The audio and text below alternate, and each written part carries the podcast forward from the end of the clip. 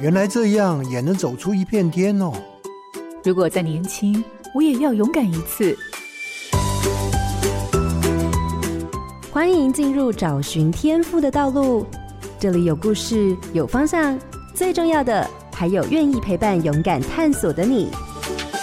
我们一起让教育不一样。我是蓝伟莹。水沙连是清朝对台湾中部内山地区的统称。南投埔里暨南大学就有一个学院用水沙连命名，你知道吗？水沙连学院的相关课程都跟在地文化历史有些关联。荧光焦点：暨南大学水沙连学院的地方创生。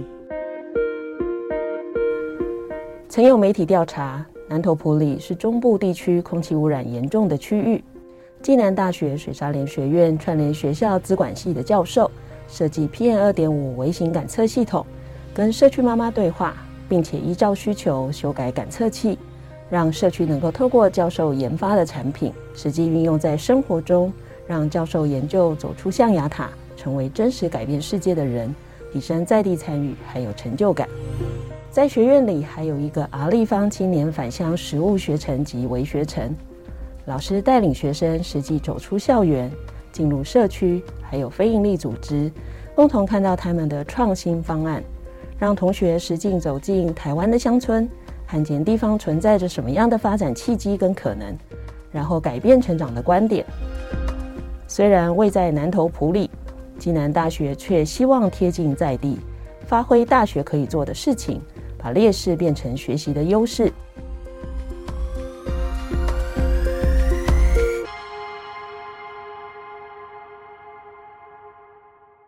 各位好家庭联播网的听众，大家好，欢迎收听《教育不一样》节目。本节目每周六上午八点在好家庭联播网、台中古典音乐台 FM 九七点七、台北 Bravo FM 九一点三联合播出，还有 Podcast 上也可以听到哦。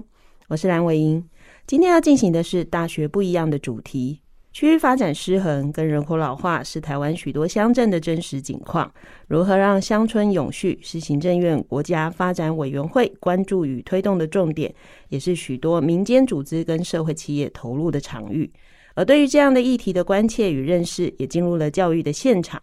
从国小到大学都有了相关的课程，期望让学生更早就认识与关切到这个主题，甚至可以思考如何改善问题。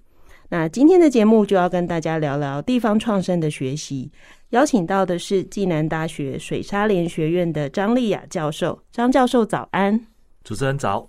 那暨南大学成立于一九九五年，在台湾中部的南投埔里镇。从最初的以社会科学相关的学院为主，到后来有其他相关学院的成立，是中区一个很重要的综合型的大学。那水沙连学院呢，是在二零二一年的八月开始成立的。那目标是在建构一个具系统化的培力学习的体系，培养兼具关怀乡村发展视野。地方生活韧性、跨领域知识内涵的未来地方人才。今天的节目，相信我们可以从张教授的分享中，对地方创生的学习有更多的认识。各位听众，千万不要错过这一集的节目哦！我自己听到水沙连学院的时候，第一个其实要先问的是我个人好奇的问题：水沙连学院是什么？为什么取这个名字？OK，取这个名字是因为我们大埔里地区从日月潭的周边发展。开发史上面，它其实就叫旧名叫水沙连，所以我们以这个作为我们的命名。那当然，命名的过程，我们其实也在回应一件事情，就是暨大在一九九五年设置的时候，南投的乡亲其实是非常期待这一所大学可以回应地方发展的需求。那我们经过二十年来的努力，希望透过这一个学院的设置跟命名，来回应地方当年的一些期待。嗯。确实，在台湾的中心哈普里镇设置了这样的一个大学，绝对不是只是啊普里有空地。其实大学的设立也是在促进区域的发展。像张老师刚刚特别讲的哈，其实在地的居民对于普里镇或者是整个南投的地区的发展，当然也有他们的期待哈。我觉得这个名字还蛮深具意义的哈，因为从你刚刚那样解释，我都在想，嗯，用一个地方的名字来成为一个学院的名字，其实是不常见的事情。再认真去看一下相关的资料，就会发现学院里头其实有三个研究中心、跟两个微学程、跟一个硕士的学程。其实里头还蛮多样的，因为有一点小复杂，因为每一种不同的组织或学程，其实它的目的性或者是运作的方式其实是不太一样的。为什么这些内涵好或这些内容都会放在同一个学院里呢？那彼此有什么关联性？诶，水沙连学院里面，我们当时成立主要的两个重点，一个是做区域研究，那另外第二个就是地方知识学的一个建构。在这两边的研究跟教学上面，那我们就思考到底要提供学生什么样的学习环境。那研究上，我们目前有所谓的。社会参与教育中心、跟这个美感教育中心以及体育健康教育中心这三个中心，那三个中心最主要就是希望把地方的发展资源做一些整合，策略规划一些创新的活动跟研究项目，作为教学的一些素材来源。那三个学习的单位，其中一个是硕士学学程，这大概是全台湾也少数。我们目前是地方创生与跨域治理硕士学位学程。那这个学位学程，我们希望说，关心地方发展、乡村发展的人，他有机会可以回流在教育的一个部分。当然，他就会衔接到我们另外两个比较基础的，就是学分学程的部分。其中一个就是阿立方学程，另外一个是运专学程。我们希望建构一个这样的学习系统，让同学有更好的一种学习的方案。张老师讲完以后，我就会比较清楚，因为我刚开始在看资料的时候就觉得，哎，怎么会有一个什么美感教育中心啊，然后跟体育有关的中心？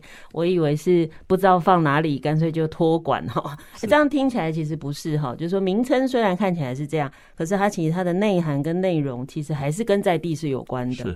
好，所以其实简单讲，整个水沙连的学院，不管是研究型的中心，或者是课程部分，都是围绕着在地的发展。好，那当然就是延续刚刚张老师特别提到的，就是这些东西也会有一些是全校性的课程，但里面就是刚刚张老师有提到一个 R 立方，全名叫 R 立方青年返乡创新实务学程暨微学程，哇，很长的名字。我我最近在搜寻各方资料，发现大学现在都弄好长的名字哈。但其实我觉得有趣的是，R 立方到底是什么？阿立方，我们是三个英文名称：Return for Rural Recreation。我们希望呢，同学到乡村里面来，可以看到乡村的一些社会发展议题，那同时学习一些社会创新的策略方法，去做一些乡镇创新发展的一些想象跟行动的实验。这个其实是我们在五年前。教育部有一个大学学习生态系统计划，来鼓励各大学开始去思考所谓的无边界大学的想象到底是什么。那当时我们期待的是说，暨大位于南投，特别是台湾的地理中心，同学经常会讲就是好山好水好无聊。但是呢，我们从九二地震之后发现，整个南投透过社会力的发展过程底下，虽然面临非常多的问题，但是做了非常多的创新发展方案。那这一些方案能不能提供给予我们同学来学习？于是乎，我们在通识教育中心编组了这样的课程，透过老师带领，让同学实际走出校园，进入到社区，进入到非营利组织，共同去看到他们的一些创新方案。这样子，同学就可以重新再思考说，那台湾的乡村到底存在什么样的发展契机跟可能性？哦，那改变他们过往十八年的一些观点。我觉得这其实也是暨大身为一个在地地方型大学里面，希望可以做的一些事情。那把我们的看起来是劣势，变成我们的学习优势。嗯，刚刚听张老师说啊，其实他刚刚讲了三 R，其实也是他的中文名称呐。因为中文名称的就是 R 立方去掉以后叫青年返乡创新实务嘛。返这个字就是第一个 R 嘛，哈，你要回来哦，你要记得回来，回来哪里呢？回来乡村，回来乡村做什么呢？做创新食物。那我这几年也是都在偏乡的各个国中小，真的很深切感受到那个少子化的快速、高龄化的情况，年轻人真的就是因为就业的关系，全部就外流。那外流它就变一个恶性循环，就是你的整个区域的发展就会越来越萧条，然后人口的分布就越来越不平均，所以学校就会经营的越来越辛辛苦。某个程度上说，地方创生好像是在增加产业，可是更多的是能够让地方活络。因为人要回来，其他的事情才有可能开始继续嘛。所以其实这对台湾目前很严重的区域发展失衡，我觉得是治国根本的事。虽然大家听起来都觉得啊，那个感觉就好像我们。放假出去玩呐、啊，去那个文文创店坐一坐啊，去买小农的东西。但其实这个问题真的没有这么单纯。就这样讲哈，我当然不是专家哈，张老师比我清楚，所以我就他接着问，因为刚刚的那个韦学成，他其实有一个期待，在我们的资料里头有写到，他希望能够达到的目标有四个部分，这四个部分其实都很大，我就想要邀请张老师来跟我们聊。第一个部分有提到的是培养知识青年返乡的能力，那我就在想，哎，那这是什么意思？第二个就是营造暨大跟地方共学共工的场域。所以，暨大跟地方的关系。第三个是设计暨大跟地方无边界的学习模式啊，这可能就是刚刚老师说的，诶，无边界大学。最后一个是去促成暨大学习生态的改变，有四个面向哈。其实虽然我没有完全理解内容，但其实读了都觉得热血沸腾。那要请张老师来跟我们说一说，这每一个目标它的更清楚的意义是什么？是，刚刚主持人有提到地方创生，大家都在关心产业。但是，其实地方创生最根本的问题是教育问题。过去的教育都在教大家离开家乡，那家乡怎么会发展呢？那我们重新回过头，教育端我们怎么让同学或者是想要做事的人，可以有一些支持跟重新认识在地的过程？我想这就非常重要。那这个学程里面，我们第一个要培养知识青年返乡的能力。这里面大概是这样子，就是。有三个层次，第一个层次就是培养从都市来的同学，在这里在暨大四年可以看到台湾乡村的一些社会发展议题，即便他未来回到都市里面，他也要记得台湾乡村存在哪些问题，当他有能力，可不可以帮忙做一些事情？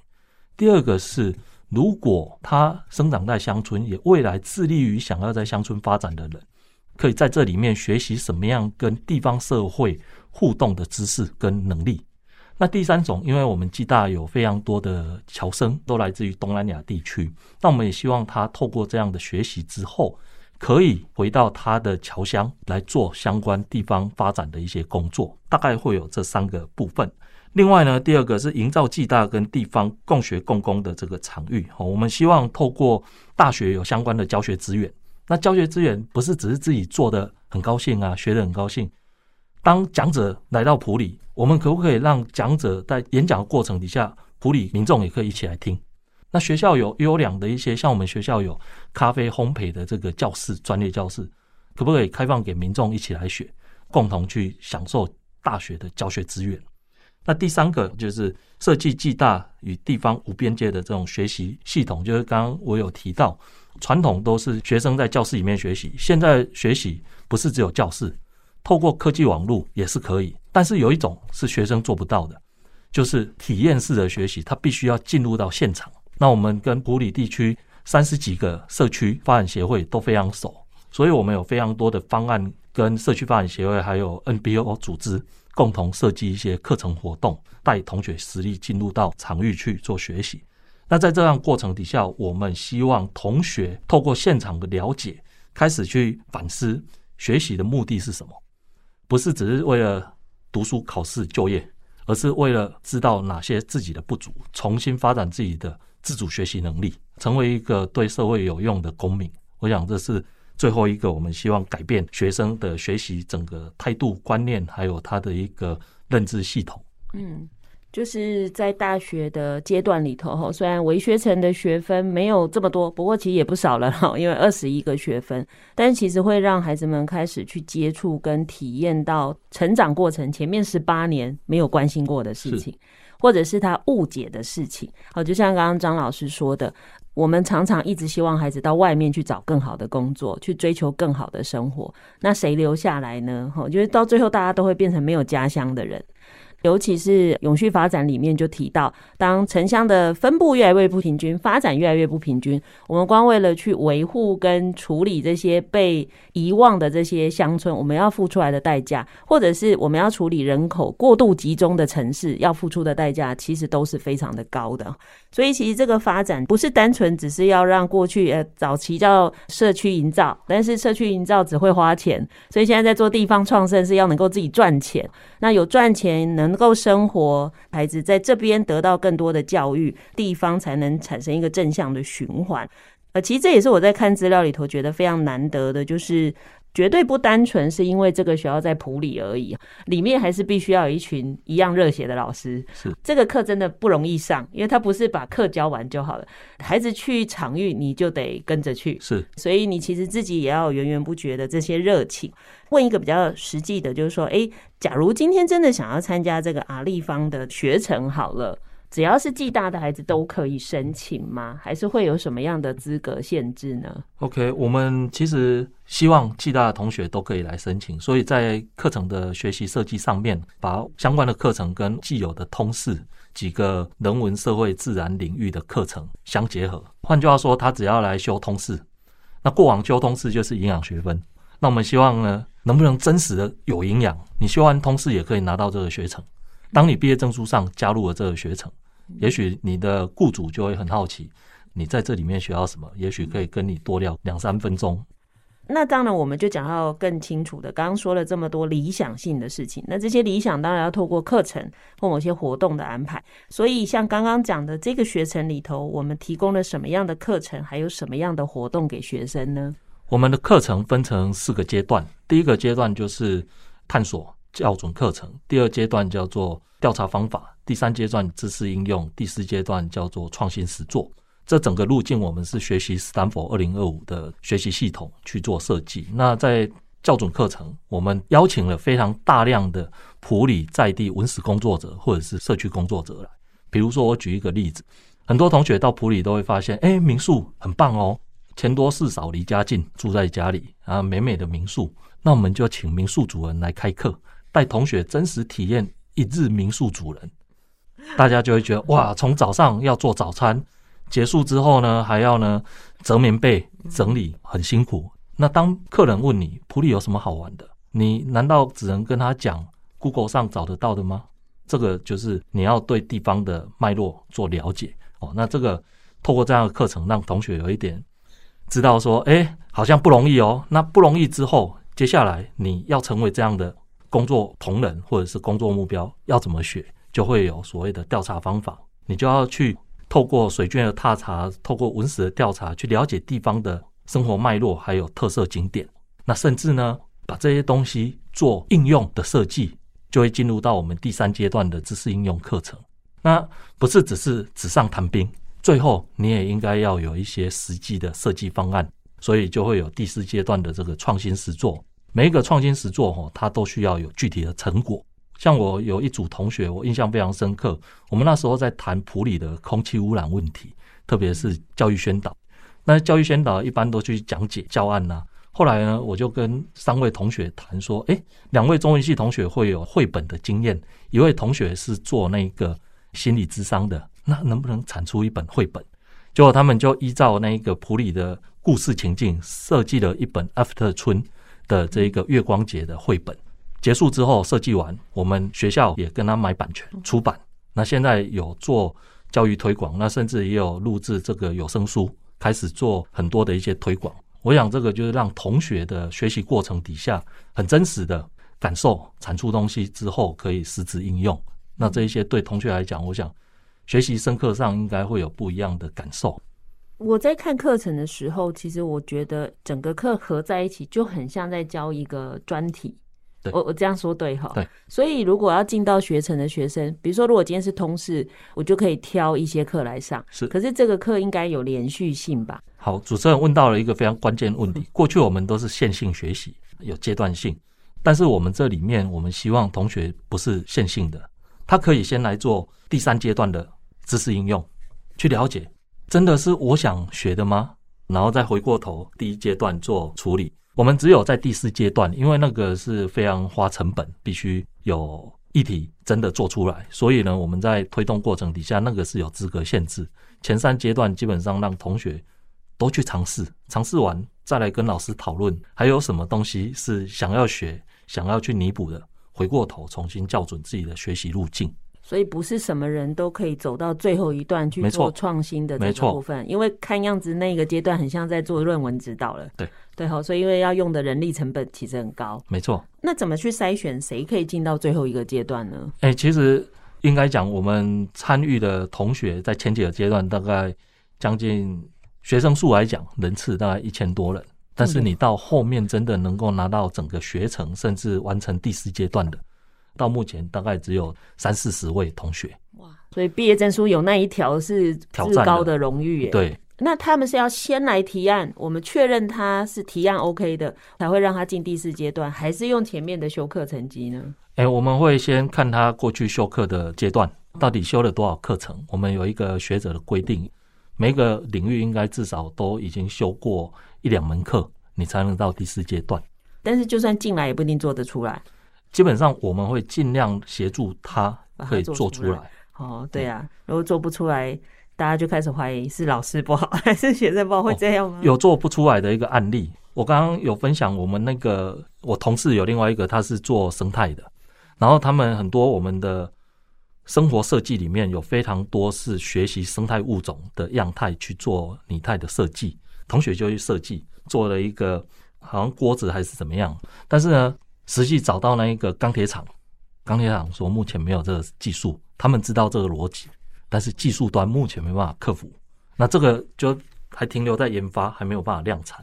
所以学生的想象大过现场的技术，对。不过想象力会推动技术的演进啊，那很有可能这一群孩子最后很急着想做，说不定就会研发出技术了。对，这也是有可能的哈。那我想刚刚这样听起来，当然我们听的比较多是学校的设置的目的，跟我们到底想透过这个课程培养学生什么哈。那我接下来会好奇的就是，这样的课程其实应该需要跟蛮多的在地产业做连结，因为学生有很多实物的理解或实物的操作上的需要嘛。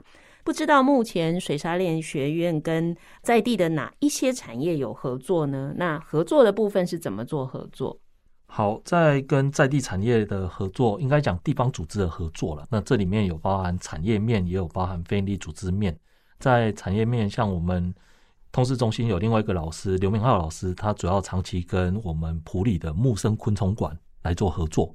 那木真昆虫馆它是全球蝴蝶标本跟保育非常重要的一个馆，但是在二代经营跟整个微型产业的发展过程底下，越来越不是那么的优势。他就带着同学重新跟经营者对话。带着同学透过课程去协助他们的一些标本的重新整理，还有馆的这一个重新活动的一些教育活动设计，慢慢的，哎，这几年发展的还蛮不错。那甚至每年也会办木生昆虫馆的这个蝴蝶教育展等等的一些活动出来，那重新让地方的传统产业开始找到一些新的发展想象。那同时，同学在这里面也学习到一些实际的工作技巧。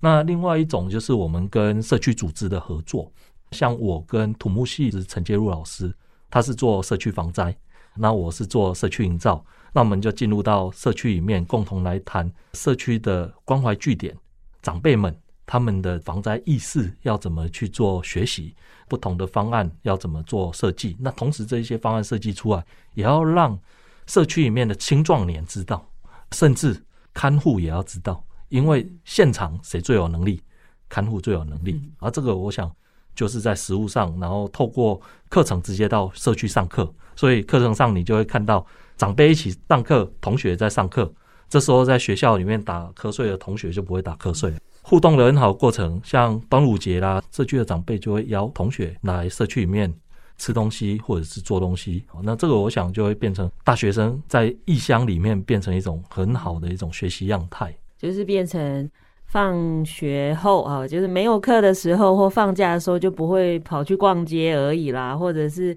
去夜冲啊、夜奔，他就多了一个真的是生活的感觉。因为在地就不会只有学校的同学跟老师，他还认识很多在地的长辈好了或朋友，所以这样听起来就会变成跟在地的合作，并不是只是要地方的人来帮助你们完成这个课。其实，在那个过程中，最后其实他们也会从中获益嘛。是对，因为我们也试着开始去帮他们解决问题。那我们的学生也不是来你们这边练习玩一玩就跑掉，他们因为就是这样真实的情境，是你去就是要真的要能解决问题哦，哈，那不然你这个课也过不了。是，所以其实这个合作我觉得还蛮有趣的哈，确实是一个共好的过程。那当然，刚刚我们在前一段节目有提到说，这样的课程真的还蛮像专题的，尤其是刚刚张老师这样说，看样子进场是真的要能做事的。那如果是这个的话，就变成老师们一定要投入很多，所以这种课应该就是很小班教学才对，或者是应该说这一门课有这么多选修，可是我也得切分成好几个老师去协助，教授们应该是很辛苦。所以我我其实第一个好奇的是。什么样的教授会加入这个学院呢、啊？是年轻的教授，还是比较菜的教授，还是真的就是对地区充满热情的教授？我觉得应该是第三种。哦，uh huh. 对地方有热情，不分年纪，只要有愿意参与的，我们都希望他们可以参加进来。比如说，像我们现在水沙连学院的院长江大树老师，他现在应该是六十岁了，但是他参与普里的社区营造跟地方发展工作。大概是九八年来到暨大，一直到现在。这过程当中，我是他的指导学生，所以我长期做地方治理的研究。那我们就发现，你不是只是讲一讲，你应该设定一些可以改变的事情，大家一起来做，看到改变，你就会看到这个台湾的社会是进步的，不是每天看政务节目觉得台湾没什么希望。另外一个就是，我们这样的老师在这几年，我们透过。相关的教学课程开始找相关的老师，包含另外一个同事刘明浩老师，我们两个都是暨大毕业，所以对这间学校有他的特殊情感。那我们也希望透过这样的一个氛围，让其他的老师慢慢有机会进入到。所以像我们资管系的老师，过去几年他只要做研究，后来呢参与了地方公共事务，发现哇，获得很多的成就感。他设计了那个空屋的微型感测器，跟社区妈妈对话，那妈妈才会跟他讲：“你设计的我们看得懂没有？还是符合我的需求没有？”设计出来，他的成就感很高。你看前两任的这个环保署长哈魏国燕跟李应远两位署长，都曾经带团队到暨大看他的研发成果。这个我想对他学术生涯发展过程当中一定会有深刻的影响。那他影响就会影响到更多的学生。嗯。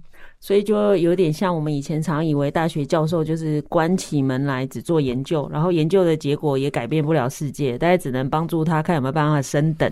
可是，在这样的学院跟课程里面，或者是老师的投入，就真的是让教授也先成为那个。真实改变世界的人，对，因为你有这样的经验，你好像更能够去跟学生说啊，你现在遇到的困难很正常，没关系，因为大家都有遇过这样的事。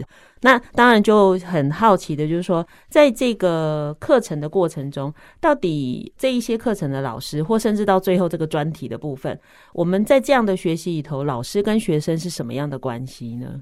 我想会比较属于像师徒制，甚至有时候也会类似类书院的感觉。嗯，好，因为。像我跟我的同学，有时候时间在排，那就要排得很晚。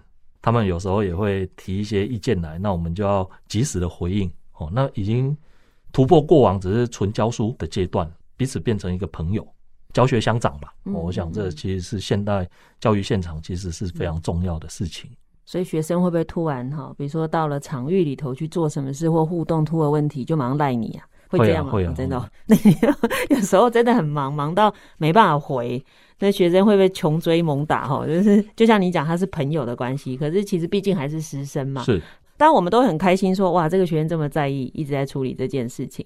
可是其实真的还蛮辛苦的。我一直觉得，愿意做这么困难的事情的老师，其实他应该有很深的使命感，才有可能做。所以就像您刚刚说的，就是这一群老师，并不是因为之前被压榨，所以跑来做这事，而是大家对于普里，或像您说，大家对暨南大学其实是有。很深刻的情感才有办法做的。那所以我想，如果听众朋友的孩子哈有机会进入到要暨大，其实真的要好好去争取跟体会，因为这个也是一个高人力成本的一个学习的历程，不是什么样的地方都有办法做提供。更何况孩子真正遇到真实世界，其实未来在面对世界会更踏实哈。所以这个大家要把握这样的机会。那接着一个就是说，呃，像刚刚张老师说的，里面很多老师可能是暨大自己毕业的，或者是在普里已经深耕很久的。那我觉得有情感真的是容易的，但也许学校的学生并不见得都是当地人，有一些也许是从其他的城市来的。那我就有点好奇的，就是说。第一个就是暨大的学生，或者是进到你们这样的课程，或甚至走到最后一个阶段要实做的这些学生，他们的来源是什么？比如说，他到底是都市的孩子为主呢，还是大部分真的会想要走到最后的孩子，他也是来自于这样特质的乡镇呢？暨大的学生组成大概中南部地区，那北部也会有，东部相对是非常少，可能地理环境的关系。但是我这几年观察，会参与这个学程的，当然他是修通识，然后有时候是莫名其妙加入了，加入了之后发现，哎，好像还蛮有趣的。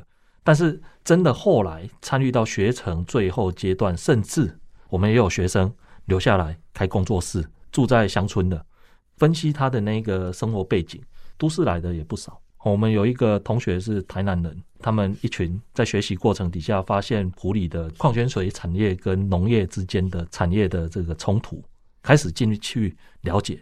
问题是老农怎么会跟你谈事情？为了跟农户发生关系，住在社区里面，而且还去租田下田，他、没有技术啊，只要找老农来教，从此变成朋友。毕业之后留在社区里面开工作室，开始在谈所谓的。无度农业、气作农业，农村青年如何回乡去做协力农作的事情？那这些也有。这里面，我想，不管你来自于何处，在这个过程底下，你如果有一些人生的体悟或者生命上的感受，愿意在这个地方或者是不同的地方发展，这个我觉得都是我们这个学程非常关心的问题。换句话说，我们只不是只是为埔里跟南投培养人，是在为台湾整个乡村地区培养相关的能力。我也应该去台东鼓励一些孩子过来哈，不过台东或花莲真的跟中部真的是最远的距离。好，主持人讲到这个，我顺便提一下，嗯，因为地理区位上环境的相似性，所以我们暨大这几年跟东华大学有发展了一个冬季论坛。因为我当时是比较年轻的时候看那个冬季恋歌，感觉蛮不错的。那我们就跟东华相关的老师来谈说，两所位于偏乡的学校。我们在乡村的人才培育上面可以共同做什么事情，倡议什么事情？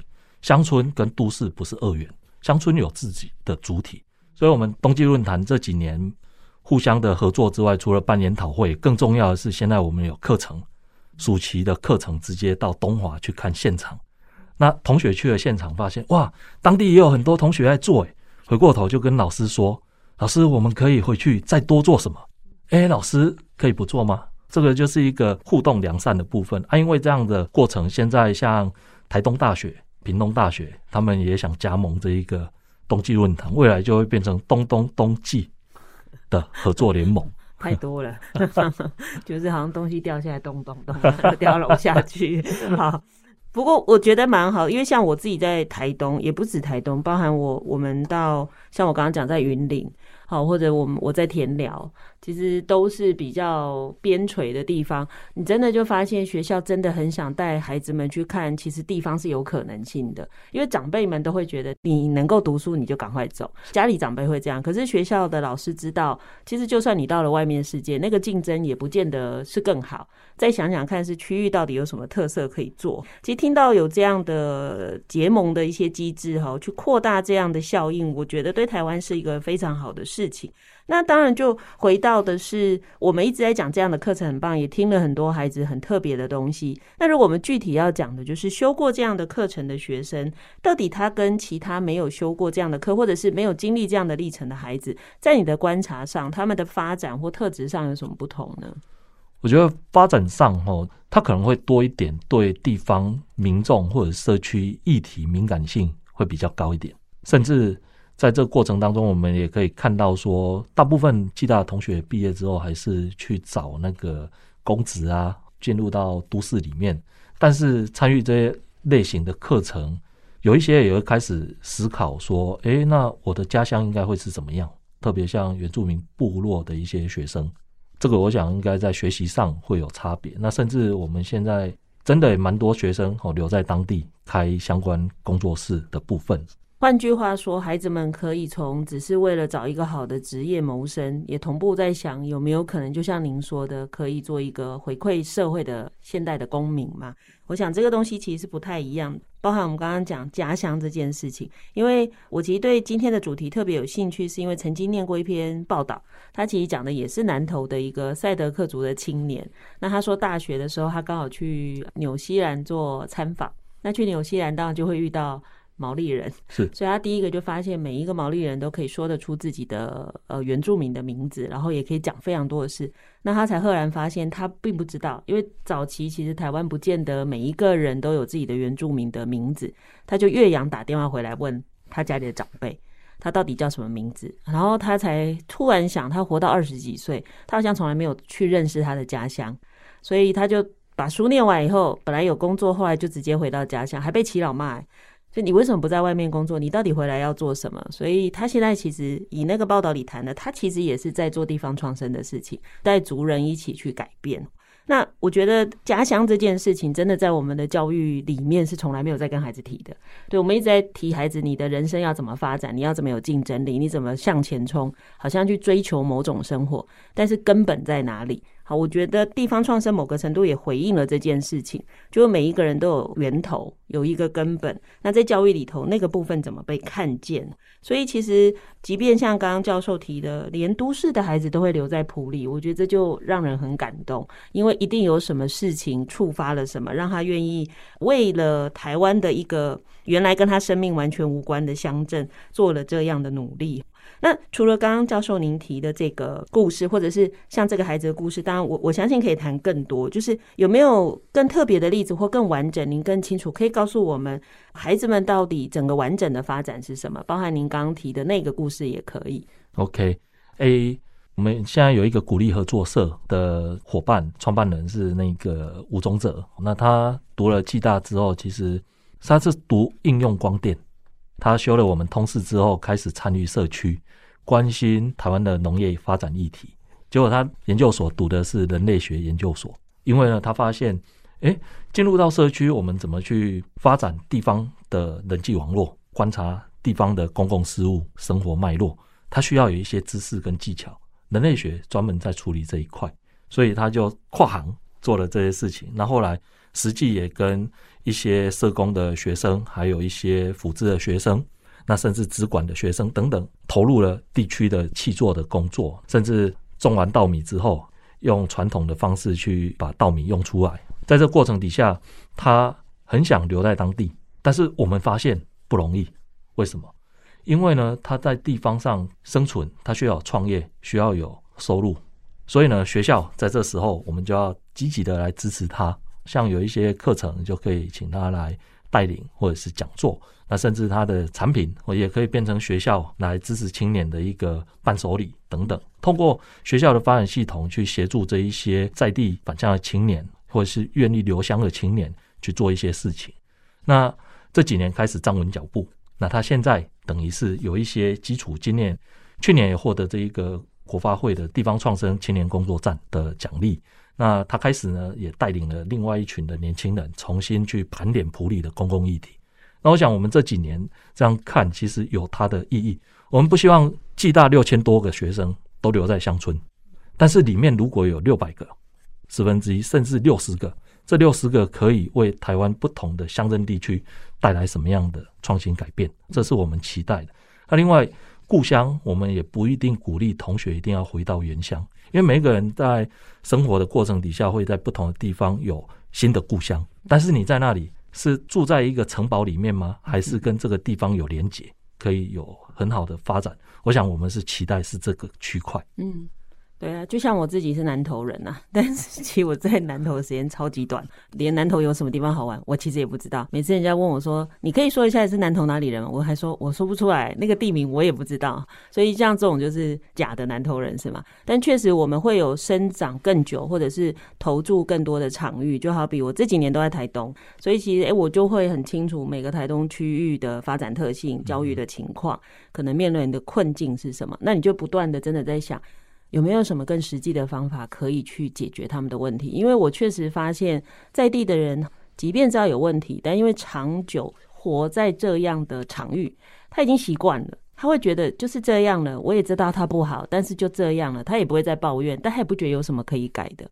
往往是在外面绕一圈回来的年轻人，或者是根本就是外地人来看，会觉得其实是有事情可以做的啊，为什么大家不试试看呢？所以或许这也是怎么样让更多的人力，或者是不一样的人进到，即便不是他原来的家乡，但是他可能是第二或第三故乡去做一些事的一个重要性。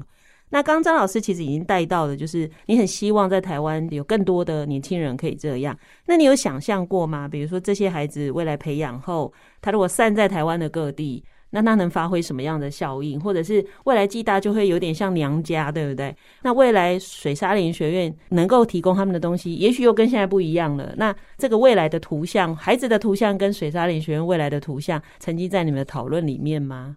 有的，这个我们水沙联学院目前想要做一件事情，作为地方的公共创新平台，要怎么做？其实现在台湾高龄社会，但是高龄社会里面，特别是二战之后的这一些长辈，他其实是最有能力的，资金啊，还有经验啊，其实最有能力。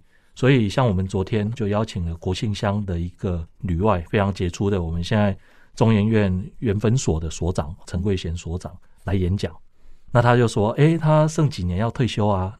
回到国姓可以做什么？而我们希望透过暨大这样的一个平台，把大埔里地区一些社会贤达做一些连结。连结之后，我们有一些地方上的公共议题，特别是年轻人，他们想要做一些事情，在这个平台上，可不可以有一些经验跟知识上，还有资源上的对接，让他们有一些合作，产生一些好的共办效应？那当然，在这过程底下，慢慢的做之外。”全台湾暨大散布到各地的这一个校友哦，如何在水上学院这个平台上面把它整合起来，提供一种所谓社群协力的网络平台，这是非常重要的一件事情。那我们这几年也一直在跟老师在谈，所有的教学重要的是如何引导学生实物上的去发掘社会问题，不是只是学理上啊，不然很多人拿了文凭之后，接下来不关他的事，哎。我们在想，南投很多的这一个地方发展不好，但是呢，我们要想想看，南投有多少我们的暨大校友，是我们教的不好，还是怎么样呢？重新来思考，大家变成一个共善的社群，哦，我觉得这是非常重要的。那我们水上学院非常期待透过相关的课程跟人才培力，特别是也提供一些教学资源，让返乡青年可以担任我们的业师，让他们跟年轻一代的年轻人。可以有好的一些连结，那慢慢的变成台湾地方创生人才的一个培育领航学校，这是我想我们暨大在未来整个校务发展跟办学的特色上面非常重要的一个区块。好，我觉得做这些社会改造工作本来就是一条呃。叫不归路吗？其实真的是诶，因为我看到非常多人跟倾家荡产在做，然后要花很多的时间，甚至有些人要离开原来的家庭的地方。但其实就是一个强烈的情感，就很希望有一些事情是真的可以往好的方向去走。那当然也因为这样，它有太多的不确定性，所以确实就像我们刚刚从节目一开始到现在都在谈的，家里很多长辈是很怕孩子往这里走。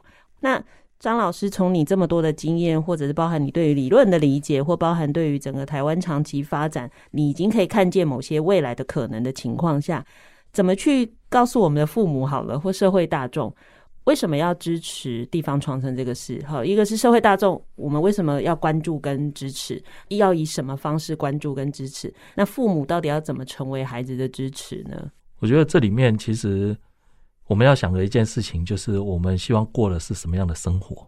乡村如果是一个生活的场域，那我们在这里面如何建构起一种整合型的支持系统？比如说，年轻人到乡村来，居住成本，政府如何让它降低？留在这里不是只是居住、就业的问题，还有的是小朋友的教育问题、长辈的医疗照顾问题。这一些东西，我们如何去系统化的连接？很多的长辈。他们大概都在大都市，但是呢，年老的在大都市，他们呢工作一辈子，也很想回到乡村呐。回到乡村，结果叫他的小朋友不要回来，谁来照顾你？离医院又很远，那为什么不让你的小朋友一起回来，在我们原本的故乡，或者是觉得适合居住的地方，发展一种支持系统？然后透过公部门、私部门，还有大学各级学校的社群动员，把优质的教育办起来，把好的医疗互助系统，那甚至社区老化的支持系统发展出来，比较少的生活成本支持这一些年轻人在这里，不然未来会是有乡村，但是没有人，那这也会影响我们的粮食跟整个休闲环境的品质。我想这其实是台湾非常关键的一个。发展必须要面对的一个问题。好，所以应该这样说，就是解决问题，其实它的背面也许就是某种谋生的方式。所以重点是你愿不愿意做事情。你只要愿意做事情，其实都会有一个新的产业，或者是有一种生存方式就出现。那当所有人回避，或者是有一些事不去处理的时候，我们其实会慢慢累积跟衍生更大的问题，所以其实支持更多愿意投入这样事情的人，包含支持暨大啦，包含支持冬季恋歌是吗？是 冬季联盟论坛，好像这些东西其实某个程度上都是我们自己虽然没办法做这个事情，但是我不让这一群人有一个更友善的环境去投入这样的事情。就像我我刚刚说的，我我其实也没办法投入，但我唯一能做的事情是带教育现场的老师关心，有一件事你该要知道，尤其是你也许在高。中在国中，就会让孩子知道，原来原来有些事情是有其他可能的哈。那这样其实进入到孩子的大学之后，至少他会把某些选项放在他的心里头。那我想今天真的很感谢哈，因为每次。谈到后来都觉得时间很不够，就是因为其实有太多可以聊的，尤其是这种在地方上努力的故事。但不管如何，我还是非常感谢今天张老师带来这么深刻的分享，也相信大家会更了解到，其实大学不像你以前认识的大学，好像就是上上课。原来大学为了改变地方，为了连接地方，为了帮助我们的孩子，其实老师们做了更多他原来不需要做的事情。